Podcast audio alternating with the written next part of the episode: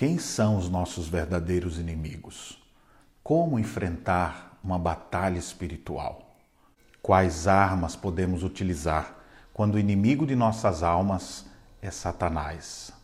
Nas leituras de hoje, veremos o apóstolo Paulo nos ensinando a tomar toda a armadura de Deus.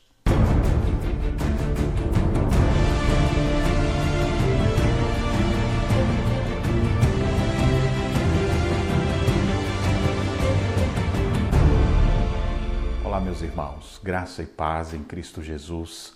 Estamos juntos na nossa caminhada bíblica. Hoje leremos Efésios capítulos 4 a 6, a segunda parte da epístola. A partir do capítulo 4, nós temos aplicações mais práticas de toda a doutrina que ele vinha desenvolvendo. E ele começa dizendo: Rogo-vos, pois, ou seja, diante das grandes bênçãos que Deus nos deu, diante de tão grande salvação que ele nos confiou, nós devemos andar de modo digno da vocação que fomos chamados. E ele diz: com toda humildade, mansidão, longanimidade, suportando uns aos outros em amor, esforçando-vos diligentemente por preservar a unidade do espírito no vínculo da paz. Ou seja, os cidadãos dos céus devem viver como filhos do céu e não como filhos desse mundo caído. Devemos ter o pensamento do alto e não aqui de baixo. E para que sejamos forjados assim a viver como cidadãos dos céus, Deus concede pessoas com dons especiais na área do ensino, para que sejamos aperfeiçoados, edificados, até chegarmos ao pleno conhecimento do Filho de Deus, a perfeita varonilidade, à medida da estatura da plenitude de Cristo. O apóstolo Paulo, diante de um grande parágrafo, ele diz que nós devemos nos despir do velho homem, renovar o nosso entendimento e nos revestir do novo homem. É nesse sentido que aquela famosa passagem aparece: Não vos embriagueis com vinho, no qual há dissolução, coisas do velho homem, mas enchei-vos do espírito, ou seja, se revista do novo homem. E encher-se do espírito, aos Colossenses ele vai dizer: Enchei-vos da palavra, habite ricamente em vós a palavra de Cristo. Uma vida plena de Deus e ele desenvolve isso nos capítulos 4 e 5. Quando chega no capítulo 6, o apóstolo Paulo diz: Quanto ao mais, sede fortalecidos no Senhor e na força do seu poder.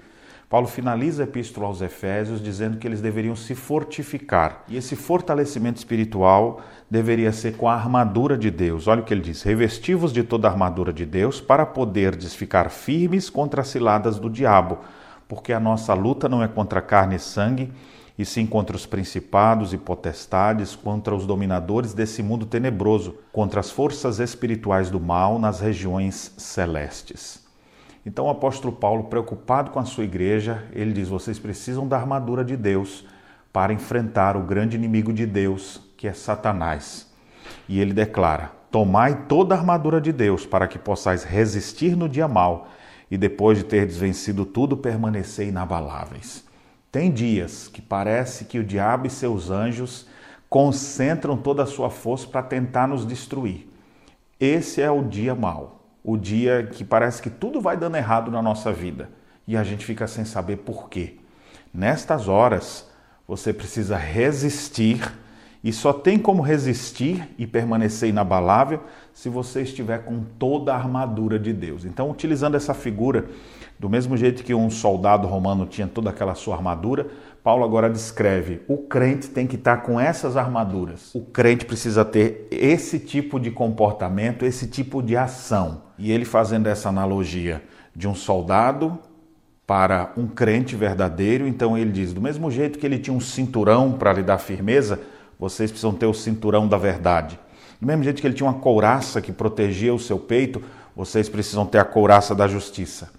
Do mesmo jeito que ele tinha é, sandálias para proteger os pés nas suas caminhadas, vocês precisam calçar os pés com a preparação do evangelho. Do mesmo jeito que o soldado tinha um escudo, vocês têm que se defender com a fé. Do mesmo jeito que o soldado tinha um capacete, vocês também vão ter uma proteção numa área muito sensível da vida de vocês. E ele diz: como um soldado também tem uma espada, vocês também terão a espada do Espírito, que é a palavra de Deus.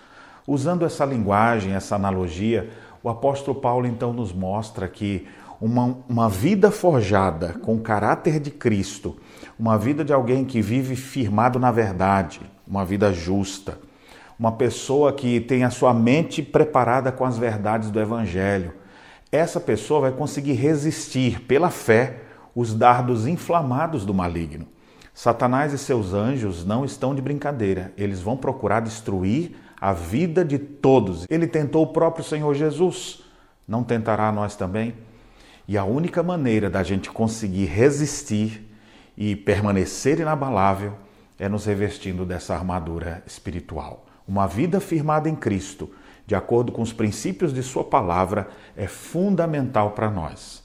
A nossa luta não é contra carne e sangue, tem algo por trás dessas pessoas que nos intentam mal, de tantas situações adversas que querem nos destruir.